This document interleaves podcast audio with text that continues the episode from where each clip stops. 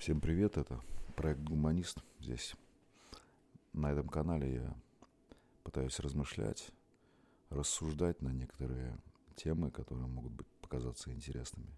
Это какие-то, какое-то общественное устройство, какие-то проблемы общества, это прежде всего предложение каких-то идей, рассмотрение каких-то идей, как генерация каких-то, возможно, идей. Может быть, кому-то покажется это интересным. А, хотелось бы затронуть такую тему в этом выпуске. Это коворкинг для, для семей. Возможно ли это? Давайте начнем. Мы потихонечку начинаем замечать и привыкать, как в нашу жизнь пришли Airbnb и различные каршеринги, и читали, многие из нас, о том, что э, вот эти вот формации э, шеринга, они могут развиваться, и они поддерживаются обществом, и уже сейчас э, есть, есть такие вопросы, что зачем, зачем машины, зачем нам вот это вот тратить свою энергию на то, чтобы входить вот в эту кабалу. Неправильное слово, не, я не хотел бы это променять. Вот нести эту, эту, эту, эту лямку, когда ты работаешь на какую-то на какое-то потребление, там, больше квадратов, ближе к центру. А, если касательно тех же самых, э, тех же самых квартир или домов, то мы понимаем, что на это тратится большое количество энергии, большое количество времени человеком, а, и не удалась э, ни формация та, когда какая-то одноэтажная Америка, и ты расселяешься за километры от центра, невозможно при малой плотности сделать какое-то, создать какую-то инфраструктуру интересную для людей, ты должен ехать далеко. А если в большом городе, то э, чем ближе к центру, тем больше нулей за квадратный метр прибавляется. И как быть?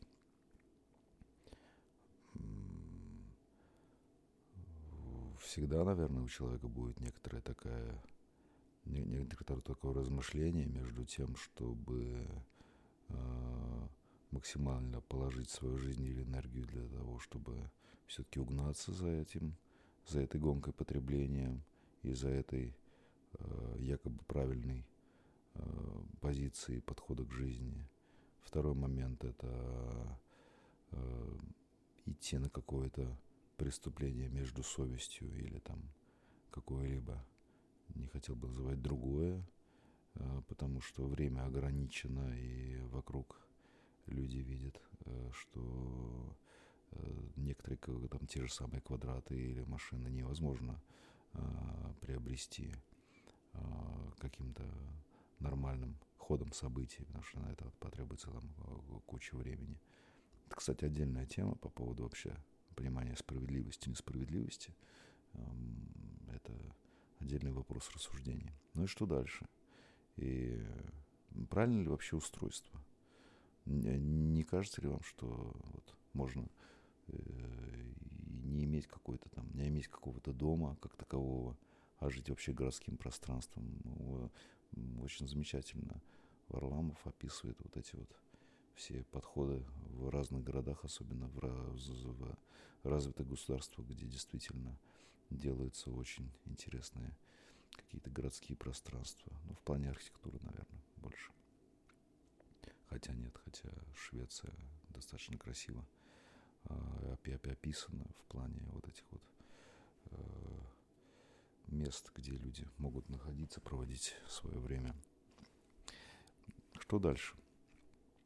Если ты понимаешь, что время твое, время твое ограничено, если ты понимаешь, что ты на чашу весов должен потратить, а, положить какое-то количество энергии, а что дальше?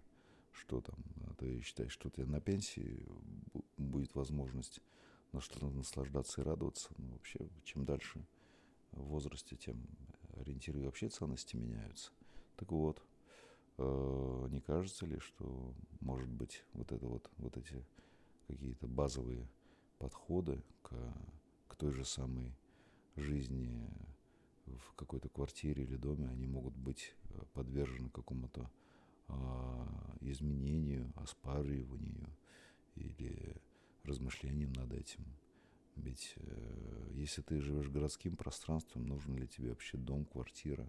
Может быть, какие-то могут появляться э, вот эти вот коворкинги семейные, да, или там для людей, а, может быть, э, там, одиноких, коих тоже достаточно немало в нашей жизни, и я говорил об этом в своем выпуске в э, Телеграме, проект «Гуманист».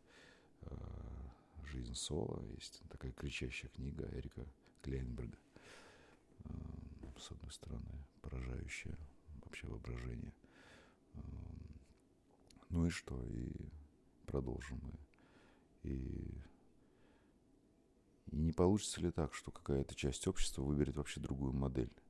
И вот это вот... Э, и что, что тебе нужно? Может, какая-то капсула, мини-капсула, в которой ты можешь, там, которую ты можешь арендовать, а, там, э, переночевать там, и взять какой-то свой плеер, там, компьютер на коленке, э, переночевать, чтобы у тебя там было какое-то белье. Есть, может быть, там будут какие-то там залы с диванами, где ты можешь просто пообщаться с другими людьми или уединиться, или посидеть, пойти также в кафе, в кинотеатр, просто на пространство и так далее. Вот у нас, я часто замечал, что там, в, в маленьких городах ты формируешь у себя там, в квартире или в доме максимальное пространство для твоей жизни, а в больших городах, в принципе, тебе не настолько это нужно. Там, модель имеет центре, в центре квартиру, где-то за городом какую-то дачу и так далее, она более более, наверное, приемлемо. Так что, а, к чему, как, какие могут быть проблемы, а, если определенные люди выберут а, для себя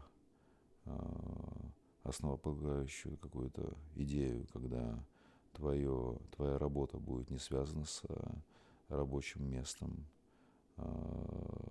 И это тоже отдельная-отдельная тема, мне кажется, и уже сейчас ряд компаний все-таки найдут решение, когда а, человек сможет работать не, не находясь в офисе. Уже сейчас эти все простые там мессенджеры достаточно много решают коммуникационных проблем, когда ты можешь удаленно общаться. Осталось ли сделать а, ну, некоторые какие-то там э, пространственные камеры и э, удешевить технологии там передачи письма или там, ну вот как в, в, там, это там самая ручка, допустим, LPLP, ну, и ты можешь писать, и другие видят, и другие видят обстановку. Это просто лишь как бы вопрос времени и вопрос, э, ну, вопрос того, что кто, кто-то это все соединит, и это будет достаточно удобно, когда ты просто заходя в какую-то программу будешь видеть, что другие пишут, что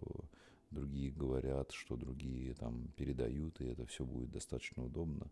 Уже сейчас там эти все там распространены на, на, на два экрана, там компьютер, iPad, и э, в принципе достаточно можно шустро коммуницировать. Это очень интересно. Так вот, если какие-то компании пойдут на, на это, и это приживется, если какие-то люди будут выбирать именно такую работу, которая, в принципе, не потребует э, присутствия, а и это, это уже сейчас возможно.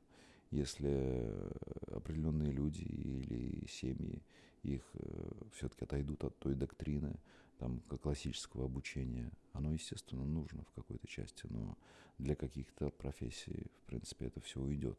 Если у тебя будут языки, там, два или более языка, не родного, и будет возможность а, обучаться, обучаться там, ну, видели, наверное, там многие компании сейчас на основе, крупные компании на основе своих там департаментов имеют какие-то там MBA и там прочее. То есть ты можешь обучаться заочно, ты можешь работать там полузаочно, это могут быть различные формации, там присутствие твоего на работе, там частичного, вообще не присутствие, там, в зависимости от технологии. Ну и что дальше получается? Ты, в принципе-то, не закреплен не за работой, как один из фундаментальных моментов вообще подхода к классическому пониманию жизни, да. Второй вопрос. Если ты можешь, ну, то есть зарабатывать деньги свои, можно, естественно, у тебя у какой-то части людей, это и сейчас многие выбирают там, типа Бали, типа там какого-то Таиланда где-нибудь, если кому нравится тепло. А, они могут жить, работать и могут перемещаться. Возникает вопрос вообще государства. Это тоже непростая, кстати, тема. Но насколько это государству выгодно? А, если это не выгодно, тогда что мы будем получать какую-то анти, анти, а, а, а, антибазовую модель, потому что это не совсем а отток, и э, отток может быть людей, если э, вот будет такой прогресс, или нужно вообще просто зашториваться крепко. И что тогда? Единственный выход это только лишь создавать наиболее благоприятную инфраструктуру, которая будет, может быть реализована как для туризма, так и для привлечения каких-то голов. И ну вот как-то так. И дальше все-таки вот именно вот эти вот, интересно поразмышлять, именно эти коворкинги, будь то для одиноких людей или для семей – они могут, они могут получить какое-то распространение. Может быть, это даже, а, может быть, это даже какие-то для детей новые формации, там, школа, детский сад или там как бы присутствие для родителей, это может быть какие-то вот э, места проживания, где в принципе ты просто вот, ну, если ты понимаешь, что ты там не гонишься за своими э, какими-то шкафами, диванами, да, которые в принципе никому не нужны, если ты хочешь просто переезжать, и у тебя они, в принципе, ничего не держат, то если будут вот такие вот, в том числе, очень-очень дешевые э, места проживания, в которых ты будешь ориентирован на проживание не в городе, а не, точнее, не в квартире или доме, а в, на городском пространстве, то это было бы, наверное, очень интересно. А это некоторая свобода. Ну, свобода.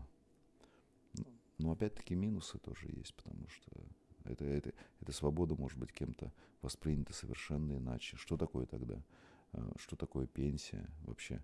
А, ну, нужна ли она? Не, не, неправильный вопрос, не, неправильно формулирую мысль. Наверное, все крутится вокруг того, чтобы найти некоторый баланс между тем, сколько тебе нужно зарабатывать, в жизни, там, для своей семьи, на пенсии, и так, чтобы это хватало для комфортной жизни.